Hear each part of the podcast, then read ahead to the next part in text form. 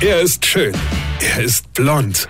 Und er ist der erfolgreichste Comedian aus Rheinland-Pfalz. Ich werd der Pierpasmus. Exklusiv bei RPA1. Sven Hieronymus ist Rocker vom Hocker. Also, heute schließe ich das ab mit der Frau Finke und ihrem heulende Pussy-Sohn Titus, ja, und, und den ganzen Bundesjugendspiele, ja. Nee, man muss das wirklich alles mal in Ruhe überdenken. Ich meine, das ist aber auch gemein, oder? Ich meine, wenn man gerade in der Schule so Sachen macht, wo am Ende einer gewinnt und einer verliert. Also, hallo, das geht ja mal gar nicht, oder? Ah ja, einer wird vom Bundespräsidenten geehrt und ein anderer bekommt ja nur eine Teilnahmebescheinigung. Na, na, das geht ja nicht. Aber wie, wie soll sich denn ein Kind so zu einem souveränen Mensch entwickeln, wenn es feststellen muss, dass es in manchen Disziplinen Menschen gibt, die einfach besser sind als man selbst? Ich meine, wie schlimm ist das denn?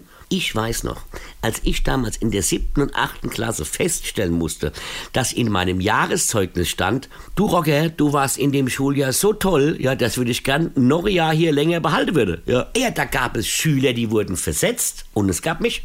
Wenn ich da heulend nach Hause gekommen wäre, ja, oder, also, oder heulend nach Hause gekommen wäre, weil ich im 50-Meter-Lauf langsamer als die dicke Elge gewesen wäre, Freunde, da wäre ich heulend nach Hause gekommen, hätte erzählt, dass ich im Weitsprung nur 1,50 Meter weit gehüpft wäre.